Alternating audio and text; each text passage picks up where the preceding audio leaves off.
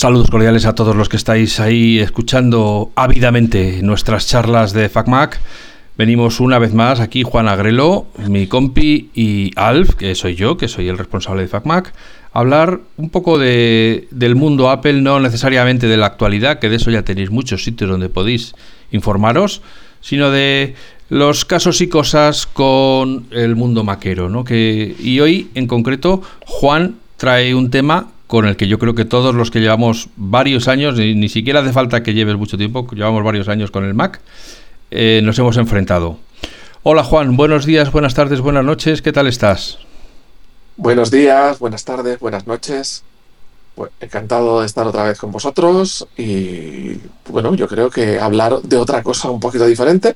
No hablaremos del rumor del último procesador ni del último colorito del iPhone, eh, sino que yo creo que hay hueco para hablar de otras cosas que también pueden ser interesantes. Sí, de hecho ni siquiera vamos a hablar del Oscar que le han dado a la película de Apple TV Plus, Coda, que no se puede ver en España. y que yo la he visto porque he tenido que ir a las catacumbas a buscarla. Si no, eh, pues nadie, nadie, la puede ver. Pero vamos. ¿Pero la recomiendas? A ver, eh, Coda es un remake de la película francesa original La familia Bellier. Si no has visto La familia Bellier, yo te recomiendo eh, La familia Bellier antes que Coda.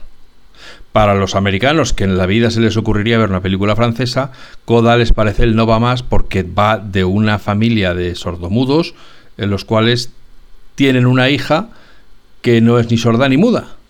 Con lo cual la hija está cargando con todo el peso de la familia en, la conexión con el mundo exterior. Le vamos, la rarita de la familia. Eso es, es la, bueno, es la, la, rarita dentro de su familia y la normal eh, para todos los demás, ¿no? Los raritos, la familia rarita de la que ella es la única normal. Entendiendo hay que entender todos que yo pongo ese normal entre comillas. ¿eh? Y la película, la película demuestra que todos son normales. bueno, no nos estropees, ¿eh? No nos vengas. No, no, no, yo, ya está, hasta ahí puedo leer. Ya está. Entonces, si la ves, vas a pasar un buen rato. Es una historia, vamos a decir, edificante y sobre búsqueda de, sueños y autorrealización, en fin. Bueno, pues eh, a, ver, yo quería comentar, eh, yo hoy vengo a, contar una historia mm, que me ha pasado, pero yo creo que puede ser muy interesante porque te hace pensar, y ya no del entorno Mac, aunque sí vamos a tocar el entorno, bueno, el entorno Apple, más que Mac, el entorno Apple, en general, más tecnológica. Vamos a, a hablar de la tecnología. Y en este caso me ha pasado, pues, con la típica persona que no, no se lleva bien con la tecnología, que no está acostumbrada a la tecnología, una persona mayor. Pero bueno, que yo creo que no tiene por qué ser con una persona mayor. Esto, gente negada con la tecnología, si le podemos decir así, lo de negado, de que no se le da bien, de que no le gusta o que no lo entiende, te las puedes encontrar con cualquier edad. Pero sí es verdad pues que a veces la asociamos un poquito más con la gente mayor, aunque bueno, hay gente mayor mm, que se maneja muy bien. Sí, pero también hay gente atecnológica, es decir, pueden tener un teléfono pero no tener ni idea de cómo funciona el teléfono y en cuanto se les estropea o, no hace lo que quieren, no entienden. Si se les pone, por ejemplo, el modo avión o no suena el teléfono, ya no saben cómo arreglarlo. Y no hablemos ya con, el, con un ordenador, eh, que es una realidad mucho más compleja, ¿no? Claro, porque nosotros estamos acostumbrados, bueno, estamos todo el día tratando con estas cosas, con la tecnología, y bueno, pues lo vemos muy fácil, estamos todo el día hablando del tema, lo vemos muy fácil. Incluso siempre hablamos de que Apple hace las cosas como que más fácil todavía de lo que es habitual, para que sean más, muchos dicen para tontos. Pero es que a veces este para tontos ¿puedo... es muy complicado para ciertas personas. ¿Puedo aportar algo ya directamente, que es por donde yo empezaría? Eh, yo le diría, si alguien te pide eh, ayuda porque no entiende cómo funciona el iPhone o el Mac o lo que sea, mm, no le digas que es que el Mac es más... O si alguien te pregunta si se compra un Mac, no le digas que el Mac es más fácil. Porque no es verdad. El Mac es más fácil cuando lo sabes usar. Porque es muy consistente, porque en todas las aplicaciones se usa igual, porque es muy intuitivo, tal. Pero cuando no lo has usado nunca, es una realidad tan extraña como pueda ser el que no ha usado nunca Windows. O sea, te ponen delante y no entiendes lo que es el dock, no entiendes lo que es el Finder, no, entiendes nada. Entonces, ese, eh, el Mac es más fácil para vender el Mac, pues yo creo que es una especie de, de aire de superioridad del maquero que para el que encima te sigue el consejo y se compra un Mac, pues te llama a los 10 minutos y dice, oye, es que no entiendo nada, ayúdame. Entonces, el Mac bueno, yo, no es más fácil. Creo que, yo, yo sí creo que es un poco más fácil que el PC, por experiencias del pasado. De gente que estaba teniendo siempre problemas con el Windows y pasarse a Mac y ya se acabaron los problemas. Aunque ya no sé cuánta parte es de que sea más fácil y cuánta parte es de que sea más robusto y daba menos problemas, que a lo mejor también es por eso, claro. como, tú has dicho, más consistente. Claro. Para la, yo lo que sí he visto es que para la gente que no ha usado nunca ni uno ni el otro, le es más fácil el Mac, pero la gente que ya tiene una costumbre, por ejemplo de Windows, le cuesta más por el hecho de arrastrar la costumbre. Yo soy uno. Yo cuando empecé a tocar el Mac por primera vez, venía con mis costumbres de Windows. Y mi, mi principal problema era que yo intentaba replicar lo que hacía en Windows. No intentaba hacer la lógica mm, simple o sencilla de quiero hacer esta cosa. No, era yo intentaba replicar en Windows lo hago así y aquí lo intento hacer así, no me salía y bueno, era muy frustrante. Es decir, arrastramos muchas cosas de lo que tenemos costumbre. Y aquí es donde vamos a, a, entrar. Pensamos que hay ciertas cosas que son muy fáciles y simplemente, y, cuando lo ves en manos de una persona que no lo entiende, dices, es que no son tan fáciles. Es que estamos acostumbrados, pero no son fáciles. En este caso, te voy contando porque la historia es larga. Este fin de semana se, se, hizo la segunda parte de la película. La primera parte de la película viene de, de Navidades, ¿no? Entonces, en este caso es una persona mayor que eh, no le eh, a través de un familiar que no consigue usar la wifi. No consigue eh, conectarse. Conectarse. Que ha hablado un montón, bueno, que ya tenía, digamos, abandonada esa parte, aunque seguía pagando su cuota telefónica. en este caso, era una, una línea de Movistar porque no le habían sabido solucionar el problema. Entonces, mm, no me acuerdo muy bien porque esto fue ya para Navidad. Eh, lo que hice fue le reseté el router, típico palillo eh, introducido en el agujerito del router convenientemente para que, se reinicie. Tenía la contraseña eh, por defecto que hay en la parte de abajo, bueno, claro, lo reseteado, ¿no? Y entonces lo que hice fue acordar una contraseña nueva porque no es bueno dejar la contraseña que trae el router por defecto porque es fácil de que te la piraten. Eh, bueno, eh, entré un momento, le cambié la contraseña, evidentemente no le expliqué al usuario nada de la parte de entrar al router a cambiar la contraseña, sino... Entonces, el siguiente problema que tenía era que tenía dos iPads. Tenía un iPad 2, el iPad 2 de que tendrá 10 años, el iPad 2 Sí, o nueve, sí. Que funciona perfectamente, pero que no conseguía conectarse a Internet. Entonces se fue al corte inglés y le vendieron un iPad Air 4. ¡Ostras! Que era el que había en ese momento. Pero tampoco conseguía. Bueno, total, que al final, router reseteado, contraseña puesta y se lo conecté. ¿Cuál era el siguiente punto? Pero y cambiando la contraseña sí que pudo conectar con, sin problema. Sí, yo creo que debía, yo creo que debía estar el router simplemente colgado. Y ya está. Lo que pasa es que yo por defecto le dije, vamos a poner una nueva y ya empezamos a hacerlo todo con la nueva. Para no andar cambiando. Además, una que sea fácilmente memorizable, de manera que si tienes que. Mm, yo no, ya no aspiro, ya no aspiro a memorizarlo.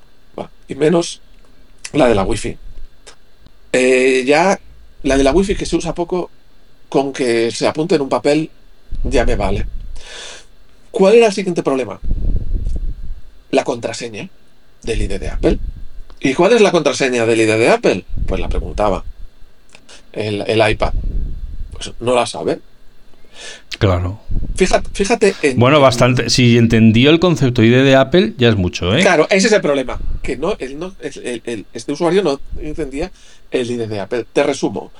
Este usuario lo único que quería es ver YouTube O sea, para él el iPad era una herramienta para ver YouTube. Ajá. Nada más. Entonces, ¿qué te encuentras? Encuentras que hay un usuario, el ID de Apple, con su contraseña, pero también tienes que tener una cuenta de Google, que es un mail con su contraseña. Total. Bueno, para, ver, para ver YouTube no necesitas tener una No, pero tenía una cuenta tenía una cuenta que también lo usaba para el correo. Ya. Total. Son Gmail, de Darle, claro. Después de darle vueltas al tema, lo que vi es que para, recortar, ¿eh? para hacerlo resumen. Este usuario era incapaz de entender la diferencia entre el ID de Apple y el ID de Google. O, el mail de Google, ¿vale? Que al final son dos direcciones de correo, ¿no? Y, bueno, me da un papel donde tenía apuntado a mano el usuario y la contraseña. Bueno, allí no había quien entendiera nada. Ya, por favor, según con qué gente, mucho cuidado al apuntar las contraseñas a mano, porque te ponen espacios, pero ese espacio va realmente o no va.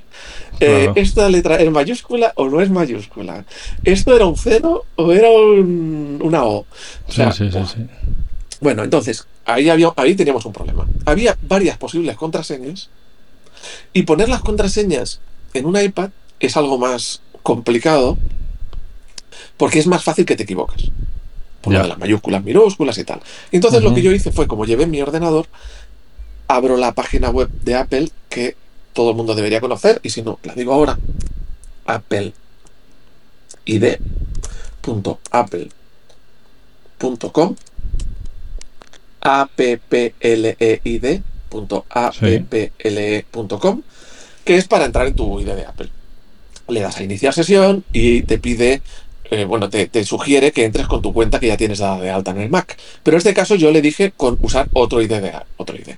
Y digo, las pruebas para averiguar la contraseña la voy a hacer con la página web, con el ordenador, que es más eh, fácil que lo teclee bien con el teclado del ordenador que en la, pantalla del, iPad. Eh, para asegurarme de que no me equivoco. Y entonces, bueno, pues probando lo que había en el papel, pues llegué a dar con la... Eh, con la buena. con la buena. Y llegué a entrar. Y digo, bueno, pues esta es la buena. ¿Cuál es el siguiente punto? Es que suerte que había un papel por ahí, aunque estaba mal apuntado. El siguiente punto es darle de alta un número de teléfono. Claro. Eh, dentro del ID de Apple, porque si algún día pierde la contraseña, gracias al número de teléfono puedes recuperar la contraseña.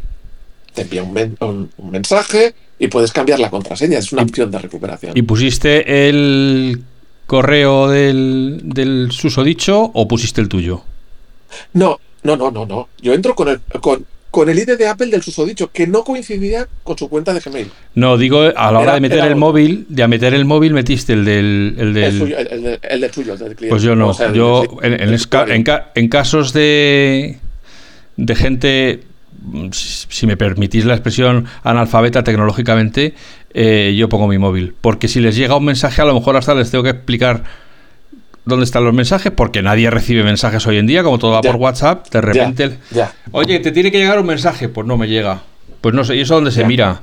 entonces yo digo, bueno, si hay un mensaje que me llegue a mí y yo le digo ya, mira, tienes que escribir 754 3201. Es una, es una opción. Lo que pasa es que yo cuando enfoqué este problema la primera vez, cometí un error, que es que supuse mucho que el usuario sabía mucho más de lo que sabía. Ya, Fue es que eso. Después de, la sesión y después de tal, que me di cuenta. Y claro, este fin de semana que voy, he vuelto al tema, ya lo he enfocado totalmente diferente. ¿Vale? Bueno, total. De todas formas, déjame que otra, nota de pie de página. Menos los lectores y escuchantes de FacMac, todos los demás son tontos. Esa es la premisa. O sea, todos, sin excepción. No, no digas tontos. Di poco. Eh, se manejan poco con la tecnología. un poco prácticos. Ya tú me entiendes. Venga.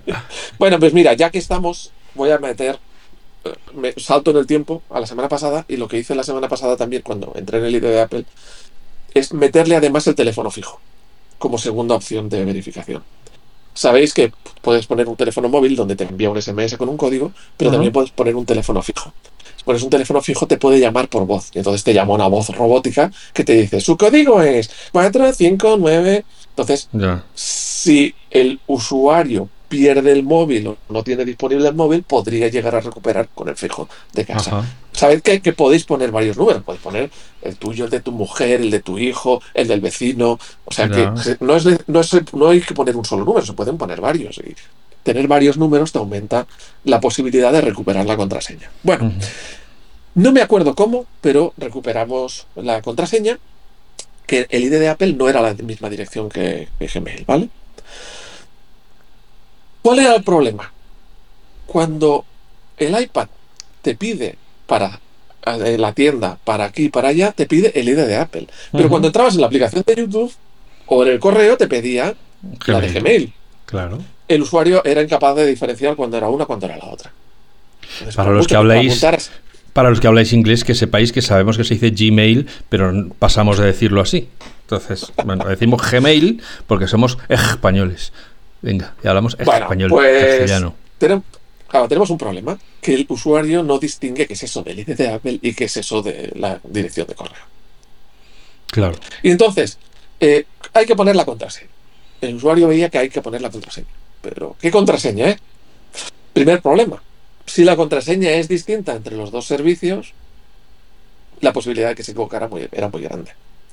O que cuando tuviera que escribir el ID de Apple, escribiera el correo. Aquello tenía una arroba por algún sitio. Claro. Pero eso, eso me he dado cuenta este fin de semana pasado, que lo que hice fue, hay que unificar todo. La misma cuenta para, o sea, el mismo correo de Gmail, es que sea el ID de Apple con la misma contraseña. Sé que os dirán en mil sitios, no pongáis siempre la misma contraseña en varios servicios, que es muy peligroso. Y lo sé, y yo no lo hago. Pero aquí lo tuve que hacer, porque cuando el iPad le pida de aquí o le pida de allá, el, usuario va a ser incapaz de distinguirlo. Por lo tanto, total, conseguir recuperarle en, Navidad el, iPad con su cuenta de, de Apple, que era distinta del correo, con su cuenta tal, pusimos el YouTube con su cuenta de alta, y llegó y entonces intenté explicarle más cositas que podía hacer con el iPad. Grave mm, error. Mm. Grave, grave error. Bueno, porque por lo que he visto después de los meses no se enteró de nada. Bueno, el caso es, además tenía un ordenador, porque en una de estas visitas de que no le funcionaba la wifi también le vendieron un ordenador. Era un ordenador Acer, Acer creo, sí, creo Acer, un PC con Windows, y con esto puedo hacer algo y tal, y era, pues era un un i5 bastante moderno, o sea, yo creo que tendría un año el ordenador o, unos meses, o sea, que era bastante, sí, sí, muy bien y tal. El ordenador estaba plagado hasta arriba de ADWare de este de o de no sé estos programitas que te ponen los fabricantes, ¿cómo le llaman? ¿El Bloodware o Bloodware? Sí, el Bloodware. Bloodware. Es un montón de basura. Entre esa basura te encuentras antivirus, que sí, sí, muy gratis el primer mes, pero luego te están diciendo págame, te encuentras, yo qué sé, jueguecitos, un montón de... Ah, total. Borro, borro, borro para dejarle lo básico, navegador, eh, actualizo. Bueno, sí, aquí puedes hacer esto, aquí puedes hacer lo otro. Bueno, total, que a las pocas semanas yo me tuve que ir, vivo muy lejos de donde está este señor, a muchos kilómetros, me refiero 600 kilómetros. Y a lo poco tiempo, este familiar que hizo de intermediario me dice, oye, que aquel señor ya no le funciona. Hmm. Ya. Que otra vez, que no le funciona, tal y cual. Bueno. Total, que cuando he vuelto ahora, em, ha ido al, corte inglés otra vez, no sé qué le ha liado. Bueno, cuando vuelvo esta vez ahora, yo había tomado mis notas, todo estaba cambiado. La cuenta estaba cambiada, la contraseña estaba cambiada, todo estaba cambiado. Pero supuestamente se lo habían arreglado. Dice, no, no, ahora el iPad me funciona. Tenía ahí apuntado en, una hojita pasada limpio, usuario y contraseña. Bueno, total. La cuenta de, iCloud no coincidía con lo que había en el papel. Lo que había en el iPad no coincidía con lo que había en el papel. La contraseña funcionaba para, para la ID de Apple, pero no funcionaba para el correo. O sea, digamos, yo no sé qué había apuntado ahí, pero vamos, era, era terrible. O sea, volví a estar sin funcionar aquello. Entonces, esta vez ya iba yo con la idea. Misma cuenta, o sea, misma dirección para el de Apple y para Gmail. Mismo contraseña para los dos. Porque doy por hecho que él no usaba para nada los, los servicios de Apple. O sea, le daba igual cambiar de Apple ID porque no perdía nada.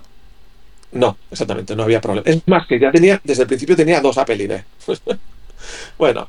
Eh, entonces, lo que me dediqué fue a unificar en un solo eh, eh, el iPad 2 viejo que tenía, el iPad nuevo, el iPad Air 4 que tenía. Todo con el mismo.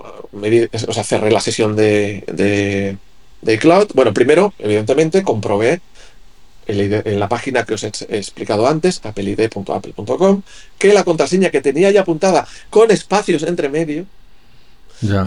voy a ver si es que tiene espacios, si es que no tiene espacios, si es mayúscula. Digo, primero lo voy a comprobar otra vez.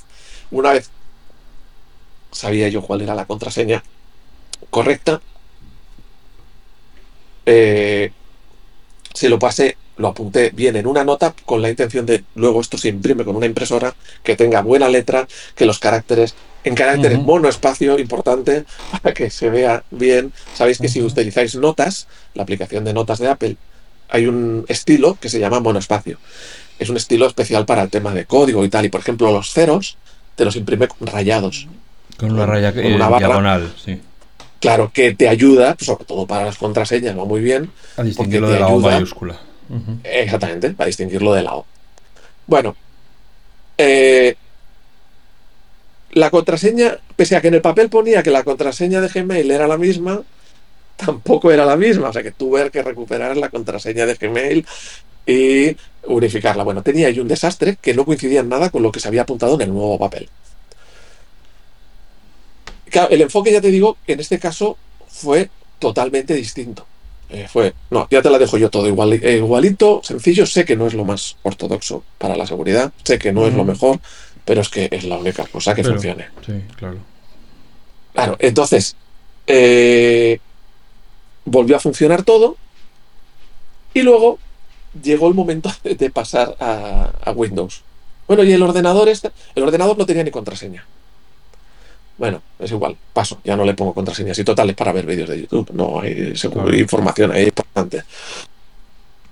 Un montón de pop-ups de códex de no sé qué, del antivirus de no sé qué. Claro, dices, esa es una de las reflexiones que haces, dices, es que una persona así que no tiene ningún conocimiento se mete en un PC con Windows, abre una página web y le dice, instálate esto o haz clic aquí, y el usuario hace clic ahí y, ya tenía el ordenador lleno de mierda, se lo había dejado limpio. Lleno de basura que se había instalado por internet. O sea, es que ahí me di cuenta, más de lo habitual, de la vulnerabilidad de un usuario, sobre todo que no sabe, en un entorno de ordenador. de, Windows, en este caso, pero en Mac, pues también, frente a, por ejemplo, un iOS o un iPad OS. Claro, es que ahí yo lo que le vine a decir, a ver si el principal uso es, va a ser eh, ver vídeos, míralos en el iPad, porque en el iPad puede ser. Hay una tranquilidad. Aunque la líe, aunque se equivoque al poner la contraseña, que es lo que le pasaba a este señor, que se equivocó a poner la contraseña y tal, pero no corre un riesgo de instalar alguna barbaridad, de instalar un virus, un troyano o, o basura, tal. Es que o sea, pensémoslo, a nosotros que somos usuarios del ordenador todos los días, pues nos parece una tontería o incluso una limitación, o nos parece un defecto de iPad OS o iPhone OS, iOS, perdón, nos parece un defecto esa cerradez, pero es que en otros entornos es una virtud muy grande. Pensemos que Apple no hace las cosas para un, grupo de la población que, se, que son informáticos. Lo hace para la general del público. Y entonces, claro, hay un valor ahí muy alto en la gente que no sabe o que no quiere preocuparse de la seguridad.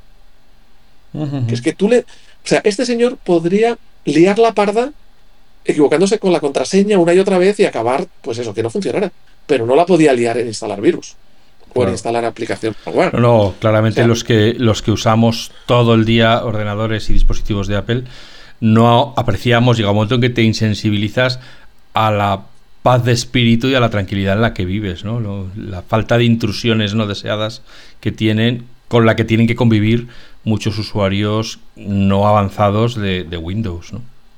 Y claro, este señor con el, PC, pues claro, lo que tenía ahí era un desastre. Pero, pero si es un usuario que solo lo abre para ver YouTube, el desastre que tiene montado. O sea, claro, habrá entrado en cualquier página, le ha salido un pop-up de cualquier tontería, y como no saben distinguir lo que es un pop-up de lo que es contenido, de lo que es sistema operativo, de lo que no, pues, ¿qué le pone el botón grande? ¿Aceptar? Pues aceptar. ¿Qué le pone? ¿Que de aquí? Pues doy ahí. Y claro, Claro, una de, basura instalada. A, lo mejor le tendrías que haber creado un usuario con permisos restringidos. En este caso no tenía tiempo. Y, no tenía tiempo, pero tú la potestad de entrar ahí con las llaves. Administrador. Sí, eso, eso, sería, eso sería una manera. Aunque aún así te puedes instalar mucha mierda. ¿eh? Sí, pero bueno, pero ya por lo menos le acotas un poco esa. Porque imagínate que te sale ese, ese famoso pop-up de tu PC está infectado, haz clic aquí para desinfectarlo. Y, con eso se instala el, el spyware number one del, del mercado. ¿no? Sí. sí, sí, Bueno, el caso es que una de, las cosas que vi era eso, ¿no? Eh, no nos damos cuenta en el día a día. Y, y, como somos usuarios avanzados y tal, pues eso, nos parece que esa, esa cerradez del iOS y iPadOS es un problema, es un inconveniente, pero es que para mucha gente es su tabla de salvación, es su seguridad, es su despreocupación. Y cuando se hablaba esto del slide loading, de que se pueda la gente descargar cosas por fuera, cada vez tengo más claro que sería un grave error. Que sería un grave error. Porque es verdad que cuatro, eh, cuatro personas con mucho nivel podrían hacer cosas espectaculares. Pero es que la mayoría de la gente le deja que le abran la puerta a que le engañen por todos los lados y le metan basura por todos los lados. Gente malintencionada que te diga, bueno, eso se está demostrado en Android, ¿no? Vete aquí, desactiva esta función para que puedas instalar esto. Te ponen un cebito, cebo de... Podrás ver las conversaciones de, de, WhatsApp de tu vecina. O podrás no sé qué. o, podrás tener este programa sin pagarlo. Claro. Te va de cabeza, cae de cabeza. Otra de las cosas, por ejemplo, que me di cuenta de. Pero esto ya me di cuenta hace tiempo, ¿eh? con gente que no está tan puesta. La lo, lo, que le cuesta a alguien que no está puesto en, en estos temas es diferenciar cuándo tiene que hacer doble clic, estoy hablando del ordenador, cuándo tiene que hacer doble clic o cuándo tiene que hacer un clic. Por ejemplo, se encuentra, no, para entrar en el navegador tienes aquí el enlace, tienes que hacer doble clic. Pero luego, una vez estás dentro del navegador, para ir a tal sitio, no, solo, solo es un clic. Claro, el, usuario te está preguntando, pero tengo que hacer uno, pero tengo que hacer dos. Él no entiende esa lógica. Y si te fijas, no tiene ninguna lógica. Pasa que nos hemos acostumbrado. O sea, tendría su lógica cuando se diseña el primer interfaz de usuario para la gente, que es el de Apple, o sea, para extendido a uso general, pues que tú tienes un icono que es un elemento que con un clic lo seleccionas, con doble clic lo abres, pero las otras acciones que se hacen con un solo clic son un botón, con diseño de botón. Pero ahora te encuentras un iconito que diseña algo que a veces es un, un icono de un archivo, pero a veces es un botón. Pero visualmente no se diferencia. Nosotros estamos acostumbrados a aquí es un clic porque es en el navegador y aquí es un clic, eh, doble clic porque es en el escritorio. Pero es una persona que no está puesta como nosotros ¿Qué es eso de dentro del navegador? ¿Qué es dentro del escritorio? Para ellos es un dibujito de una cosa que le tiene que dar ahí. Pero el saber cuánto tiene que hacer clic y cuánto tiene que hacer doble clic, si lo piensas bien, es algo bastante complicado. No tiene lógica. Entonces. Sí, de hecho hacen, doble, hacen doble clic y lo descargan dos veces, por ejemplo. Por ejemplo. Pero es que para ellos es hago doble clic porque alguien me ha dicho que hago doble clic y hago un solo clic, pero no entienden la lógica, por lo tanto no saben por, por ellos mismos cuándo tienen que hacer una y cuándo tienen que hacer la otra. Por, ahí creo que iPadOS o iOS sí que está mucho mejor pensado. ¿Por qué? Porque al final es un clic, tocas una vez en una cosa y se abre esa cosa, tocas una vez en la otra. Sin embargo, yendo ya también por este lado, como tú sabes, el iPad eh, iPad Air nuevo, eh, bueno, nuevo, el iPad Air de cuarta generación y alguno anterior, ya tienen el diseño este que tiene bordes finos, que no tiene, que no tiene el botón, el botón de huella dactilar, y el, de Touch ID. Bueno, antes no tenían huella, las primeras versiones, luego tuvieron huella. Pero ahí había una cosa muy sencilla que lo entendía todo el mundo. toca este botón y vuelvo a la pantalla principal. Estoy no sé dónde, toco este botón y tal. Ahora es, arrastras desde abajo de la pantalla, pero ojo, si arrastras y en el movimiento de arrastrar levantas el dedo, vas a la pantalla principal. Pero si arrastras y paras, y luego levantas el dedo, lo que hace es salirte todas las aplicaciones que tienes abiertas. La multitarea. Bueno, el rato que tuve que estar explicando eso. Claro, y que luego además no, no, es intuitivo. Una vez que, como nos pasaba a los, a los torpes en el colegio, una vez que sales de clase y lo intentas hacer en casa, pues ya no te sale. Una vez que sea el profesor, lo que te ha explicado, que tú entendías perfectamente cuando te lo explicaba, luego no eres capaz de hacerlo tú solo y, la gente se, se, queda muy desconcertada. Otro de los problemas que suele tener la gente que no es especialmente eh, avanzada en esto de, ordenadores es el concepto de que enviar a la papelera no supone que hayan borrado el archivo. Entonces hay gente que dice que tengo el ordenador lleno, pero yo ya he, he echado muchas cosas a la papelera. No saben que es que hay un segundo paso que es vaciar la papelera, ¿no? Y, bueno, tú ya, tú ya has ido a un nivel muy avanzado, que es meter un archivo en una papelera. Yo aquí ya no sueño, en este caso ya no sueño con saber lo que es un archivo. Ya solamente, yo ya solamente aspiraba a. Yo solamente aspiraba a ir a la pantalla principal, pero también quería enseñar una cosa que para mí es importante. A veces alguna aplicación de iOS se queda tonta. Y en este caso, este usuario era usuario de YouTube. Y a veces la aplicación de YouTube se queda tonta. Yo considero que el usuario tiene que saber cerrar la aplicación para volverla a abrir. Entonces, claro, ese cerrar la aplicación es, subes el dedo, lo dejas quieto, levantas y entonces aparecen todas las ventanitas y arrastras y lo cierras. Lo pude reproducir, pero yo ya no sé si se acordará a día de hoy de eso.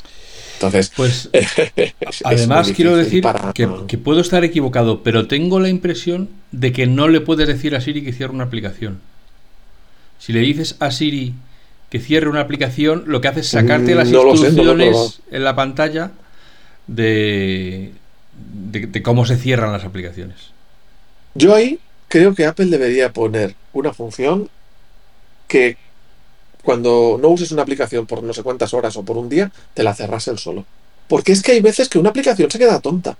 Y si el usuario no la sabe cerrar, se puede volver loco. Si no sabe, que sabe cerrarla, pues sí, lo cierras un momento, la vuelves a abrir. Y a mí me ha pasado un montón de veces con un montón de aplicaciones que se queda esa aplicación tonta. Que se queda, alguna, que, alguna, que, se queda bloqueada incluso en el, o sea, que se queda el teléfono bloqueado, que no consigue salir. Pues cierras esa aplicación y ya está, y vuelves, y vuelves a tenerla. Pero hay que saber hacerlo, y no todo el mundo lo sabe. Y yo creo que Apple debería poner una función de que a las tantas horas de que no la uses, se cierre, que la puedes activar y desactivar si quieres, pero que se cierre automáticamente, porque así mucha gente que se le queda bloqueada una aplicación y no sabe cómo salirse, pues vería que al cabo de un rato o de un tiempo funciona ya. Eh, una opción así sí hay en, Safari, ¿verdad? En Safari sí que hay una opción para que cierre las pestañas pasadas. Bueno, bueno. No, no digo que lo sepas tú simplemente. Cientos de pestañas abiertas. claro, el concepto de cerrar pestaña yo creo que no existe. Le doy aquí, se abre esto y ya está. Es que todo esta, esto me hacía pensar que nos parece todo muy fácil a los que lo usamos, pero los que no lo usan. O sea, el concepto de que una cosa hace una función en un momento, pero sirve para hacer otra función en otro momento, es eh, a veces eh, lo, lo, damos por hecho, pero a la gente le cuesta mucho entender eso. Creo que hay una generación acostumbrada a que un botón o un mando hace una función y ya está. Y solamente una función. Te lo voy a decir también por un familiar, también persona mayor, que le cuesta un montón, por ejemplo, entender una cocina eh, de inducción, una cocina vitro. Vitrocerámica. Claro, ¿por qué? Primero tienes que seleccionar el fogón y luego darle al más o al menos para aumentar o bajar la potencia. Es una secuencia.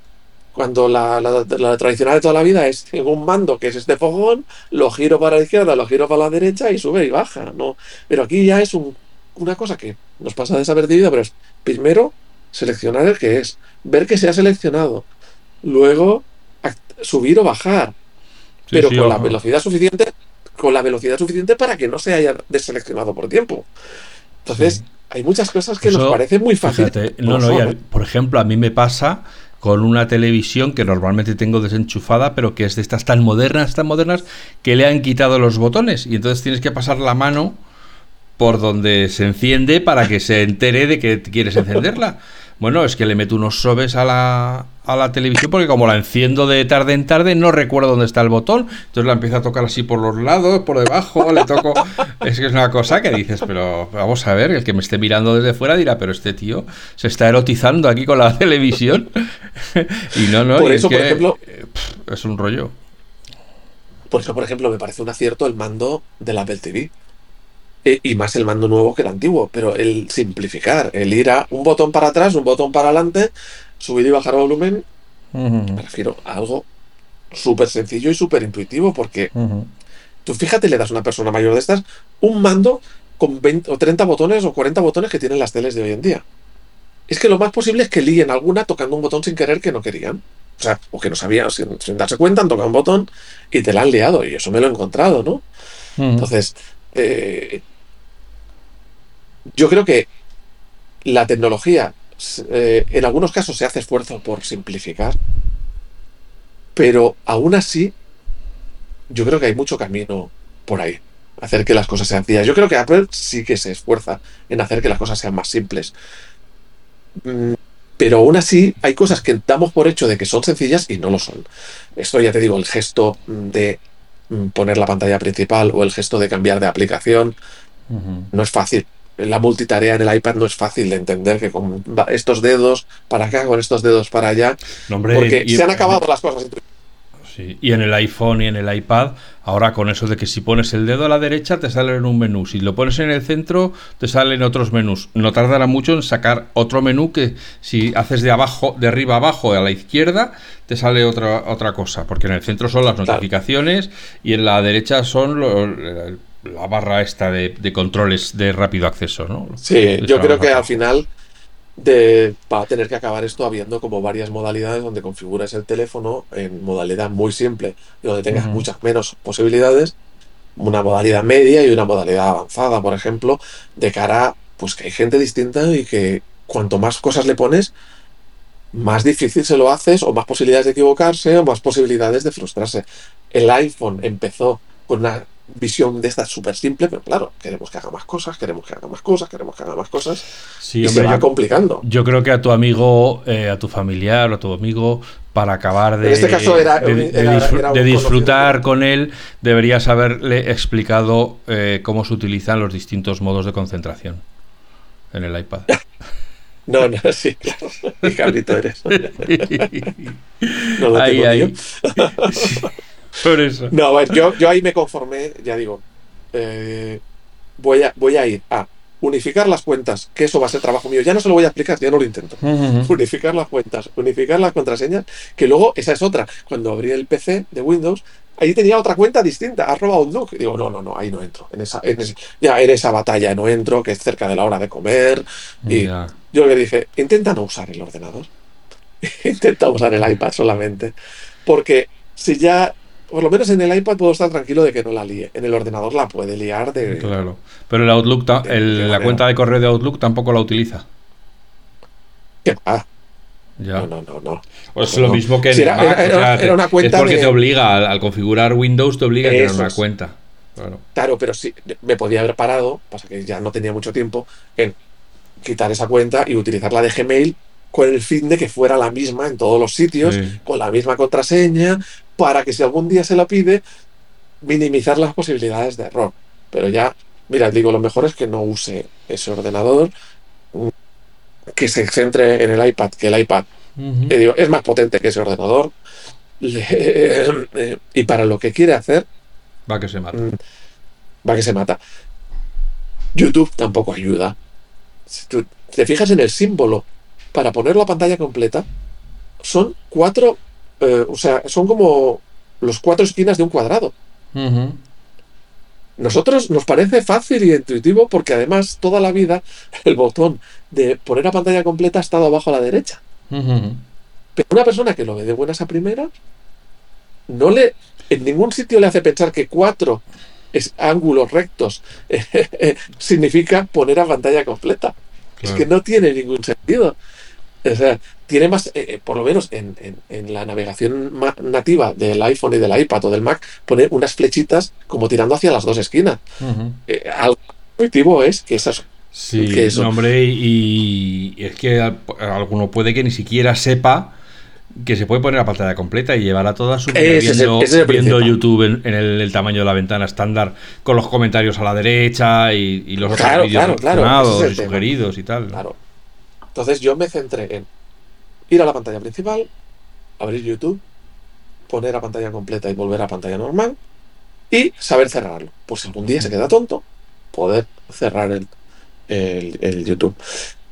Le hice el, la nota con usuario, contraseña de la wifi, del no sé qué, del no sé cuánto, en un tamaño de letra bueno y adecuadamente impreso con una impresora donde no se confunda si la letra es esta o la letra es la otra, si hay espacios o no hay espacios, digo para simplificar. Pero ya te digo, la, eh, así, ir a, a, súper básico. Pero lo que te das cuenta es eso, ¿no? De que hay muchas cosas que damos por muy fáciles y a mucha gente se lo ponemos muy difícil. Bueno, acuérdate de este señor que empezó a protestar hace un tiempo porque los bancos le obligaban a hacerlo todo a través de una app o a través de una del, cajero, ¿no? Pues le estás haciendo la vida muy difícil a mucha gente. Mira, yo te digo una cosa. Yo soy usuario del banco de Evo Banco. Sí. Y tiene una aplicación que cada vez le han ido poniendo más cositas, más colorines y más tal, y es horrible. Ah, sí, ya no es blanco y negro. Sí. Sí, el, logo es blanco y negro, pero es que la aplicación en sí le han querido poner tantas cosas que es abrumadora. Que ya no es el banco Simplifica. Ya, Simplifica, pon menos cosas, menos colorines, un fondo ahí que si son fotografías y tal que se vea claramente de qué va el asunto. Céntrate. O sea, yo creo que, eh, que bueno, queremos ir tan de guays que lo hacemos eh, horrible al, uso. Y me parece horrible a mí que me manejo bien con estas cosas. Tú imagínate una persona que le cueste manejarse con eso. Entra y sale corriendo. Y además, también con la de BBVA, eh, entre medio te metes publicidad y tal para intentar venderse sus historias. Entonces, en lugar de llegar a un sitio facilito, donde esta es mi cuenta, estos son mis recibos, ¿eh? las cuatro cosas que quiere ver una persona cuando entra al banco. Te encuentras 25 cosas y que te ofrecen un aplazamiento de no sé qué y te financian no sé qué y te conceden un préstamo preconcedido de no. Pero, claro, es que alguien, en lugar de que esto sea para producirle comodidad, es que le abruma, le echa para atrás, le da miedo y dice, a ver la que lío. Eh, entonces, claro, cuando ves esto, o sea, yo, o sea, es una experiencia ponerse con una persona que no conoce, no maneja estas cosas y verle actuar, porque como no están contaminados por la experiencia previa, cotidiana, claro, de, tantos años, pues hacen las cosas con una lógica que, nosotros no tenemos, porque estamos contaminados. Y te das cuenta de que lo que está, de lo que estamos acostumbrados no tiene lógica. Es porque estamos acostumbrados. O sea, como el clic y el doble clic. Eh, claro. Que, tiene sentido cuando se lanza el, la idea del escritorio, pero que ahora está todo entremezclado, es muy difícil de entender cuando estás en un entorno, cuando estás en otro, cuando estás dentro del navegador. Entonces hay mucha gente que a eso no le encuentra, no le encuentra la lógica. Y cuando alguien va a engañar, eh, es muy fácil engañar a esta gente hacer pasar una ventana por una cosa que no es, hacer pasar una pantalla, el phishing y todo esto, pues es muy fácil. Por eso aquí sí que he visto claro que no debería forzarse a las aplicaciones de terceros en, iOS ni en iPadOS, porque es una garantía de seguridad, de, tranquilidad, que, eso se pierde. O sea, como se abran las puertas, ahí pueden colar de todo. Y de ser un sitio tranquilo y seguro, pues te pueden, te pueden liar cualquier cosa. Eso lo decía yo en un comentario en FacMac hace poco, eh, que estaba a raíz de una de las. Eh, de que se dice que se ya se va. Es inminente la aprobación de la, de la ley esta de los mercados digitales de la Unión Europea, que teóricamente obligará, si no han cambiado. Eh, si las argumentaciones de Apple no han sido tenidas en cuenta, a, a obligar a Apple a admitir eh, que se puedan descargar aplicaciones en el iPhone y en el iPad desde otras tiendas distintas que aquí el problema es que lo que se quiere es igualar por abajo. Es decir, se quiere con el pretexto de la libertad de elección y de la mm, interoperabilidad y todos los rollos que tú quieras, lo que quiere es que un producto que para mucha gente que libremente lo eligen porque consideran que es mejor, quieren que deje de ser así para que se haga como otro que se considera que es peor. Como han dicho, todos los estudios de seguridad han dicho que Android es peor, es menos seguro que iOS. Entonces, obligar a, Apple a hacer un iPhone como lo hace Android es decirle a Apple, Apple empeora tu producto para que el de Android no sufra la comparación. Claro, tú fíjate, Android está plagadito de virus, plagadito de, de malware. ¿Por qué? En base, en parte porque se puede meter. O sea, eh, digamos, es que deja que el usuario pueda marcar una opción por si quiere estar dentro de la protección eh, normal o que se puedan instalar cosas de terceros. Es que lo primero que va a hacer el piratilla, el, malintencionado, lo que sea, es decir, ves a esta opción y desactiva eso. Es lo primero que van a decir. Y le dirá, ojo que te puedes. Sí, sí, desactívalo. Como hacen en Android. Bueno, Android también tiene sus protecciones, pero simplemente le dicen al usuario, toca aquí, toca aquí, toca aquí, toca aquí, y lo desactivan.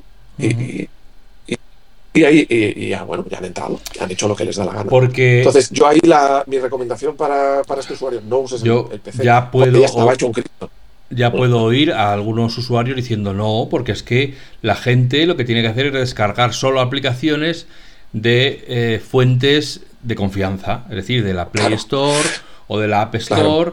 y no meterse por ahí a descargar. Pero es que en cuanto alguien saque una tienda que se parezca a Play Store, el usuario que no tiene conocimientos va a descargar de ahí pensando que está en la Play Store. Primero porque no va a saber, la mayor parte de la gente no sabe que la tienda de Google se llama Play Store.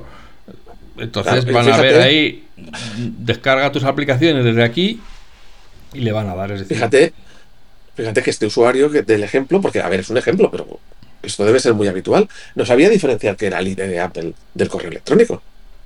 Y eso mucha gente que no lo sabe diferenciar. Entonces, ¿cómo le vas a decir que diferencia entre un, un sitio legítimo y no legítimo, una fuente de confianza?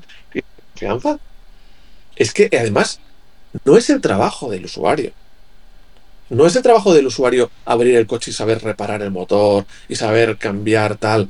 Es el trabajo del especialista, que es el mecánico. El usuario tiene otro. Es que si queremos saber de todo, si le han cambiado la denominación a las gasolinas y las gasolineras no se han atrevido a quitarlo. Sabes que ahora en vez de gasolina sin plomo, ahora se llama, no sé, A7 o... sí, sí, sí, B5, pues no sé qué. En, todas las gasolineras sigue poniendo lo que es cada, cada tipo de gasolina porque la gente no, va, no ha memorizado y no creo que tengan en su ánimo memorizar cuál es la nueva terminología de, las, de los diferentes tipos de gasolina. Entonces, obligar en un producto tecnológico a que hasta el más analfabeto, en el buen sentido, es decir, en el sentido literal, en, el más iliterado, iliterado de, del mundo en tecnología, de repente tenga que distinguir entre una tienda buena, una tienda mala, la aplicación, que es el enlace que le lleva a un sitio bueno, el enlace que le, es pues ignorar a, la gente con la que te tienes que, que batir el cobre todos los días. Y muchas veces te decía de profesionales, por ejemplo, que profesionales de el dibujo, profesionales de el diseño, profesionales de yo qué sé, del periodismo, profesional, muchos tipos de profesionales que no son de la informática, pero que usan el ordenador como herramienta de trabajo. Pues el, diseñador, gente tal. Y pues muchas veces eh, he oído hablar de no les interesa para nada la informática, no les interesa para nada el uso, el que, cómo funciona un ordenador. Se compraban un Mac porque aquello funcionaba y aquello les permitía hacer lo que ellos querían, que era dibujar, o que era escribir, o que era diseñar no sé qué. Y todo eso del mantenimiento, del tipo de disco duro, del tipo de procesador, de si el, defragmentador de discos, todo eso les importa un rábano. Aquellos quieren que no, pero, toca un botón y funciona, yo, y es una herramienta. Ahora 15 días o así me llamó también el amigo de un tío mío que es que es compositor y entonces que tenía un iMac, que es el que no le funcionaba bien, que no sé qué, que tal, que no sé cuál, y que le había llevado a la tela App Store, que le habían dicho que ya era muy antiguo y que no se lo reparaban. ese hombre ha aprendido a escribir partituras en el ordenador, pero no, no voy a decir la, expresión castiza, pero no tiene ni idea de todo lo demás. O sea, cualquier cosa que le contaba... escucha, y tampoco tiene por qué saberlo. No, ha aprendido lo que le interesa. Entonces las cosas que no le interesan no las ha aprendido. No le digas que vaya al Finder y que presione comando y arrastre para duplicar un archivo, porque es que eso no, no, lo necesita y no le interesa. No, no quiere, le complicas la vida y dice, pero ¿por qué tengo que recordar yo eso ahora? Claro, pues, yo quiero pues que esto haga música. Y ya está. Y, Entonces... y, si, y si la máquina se enciende, le permite hacer la música y se le permite apagar, ha hecho, ha hecho su misión, que es ayudar a esta persona a hacer un trabajo. No. O sea, que es la diferencia, sobre todo principal entre el Mac y Windows. En Mac normalmente tienes, en Windows normalmente tienes que sirves tú al ordenador. Estás todo el día manteniendo y arreglando. Además, yo creo que todos eh, estamos admirados de cómo nuestros padres y, y, en buena parte nuestros abuelos que sigan vivos han aprendido a utilizar WhatsApp. ¿Por qué han aprendido? Porque han entendido enseguida cuál es el beneficio que les traía poder usarlo. Y hasta ponen emojis y toda la pesca. Y, se ríen, a lo mejor se ríen 40 minutos después del chiste al que se están riendo y no saben muy bien por qué se ríen en ese momento, pero entienden la mecánica de la conversación.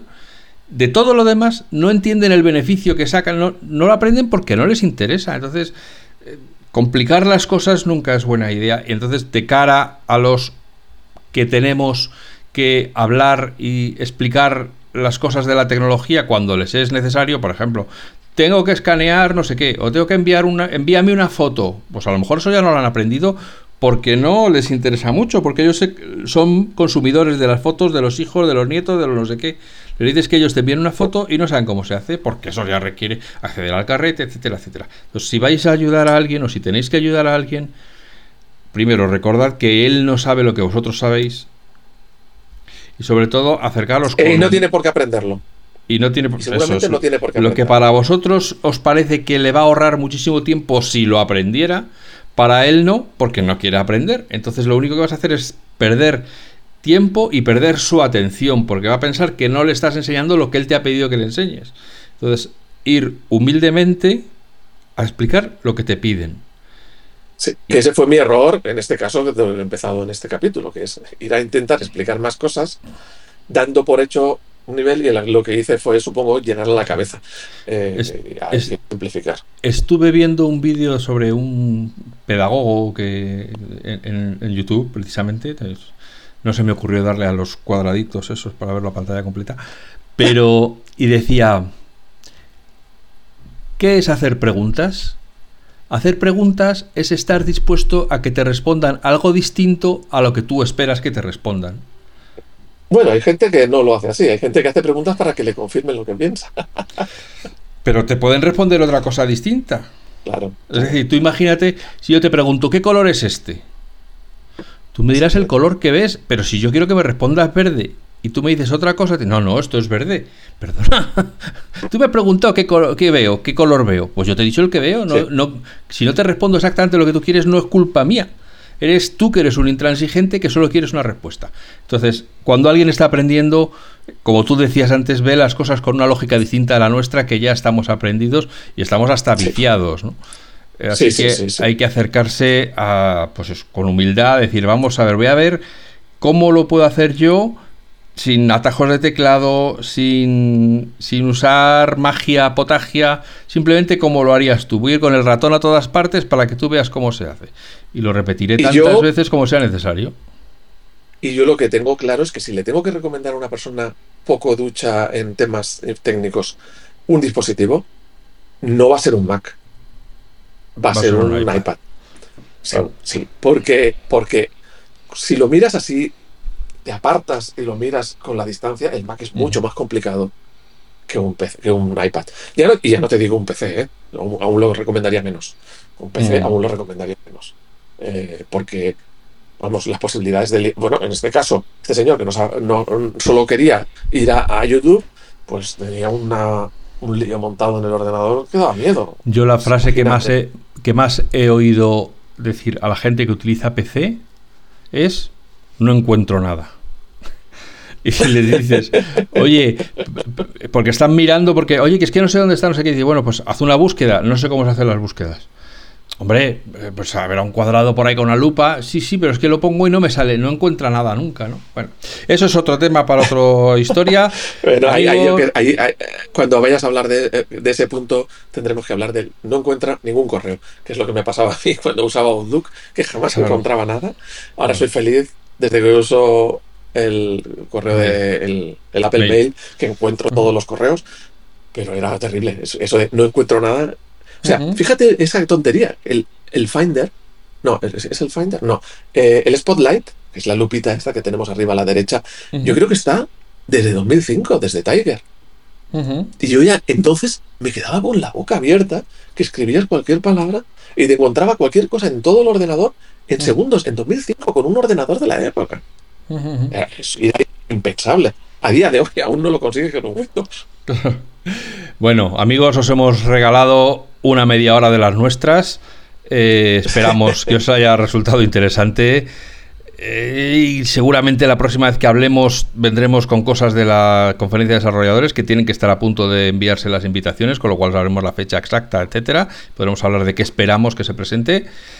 Y como siempre, desearos que seáis felices, que seáis buenas personas y que nos escuchemos pronto de nuevo, pues así de bien. Y si tenéis alguna experiencia parecida, una experiencia similar a lo que hemos hablado, o algún consejo o tal, ponedlo en los comentarios de la publicación en FacMac, eh, que todo el mundo se beneficiará de ello. Y bueno, buenos días, buenas tardes y buenas noches de nuevo para todos.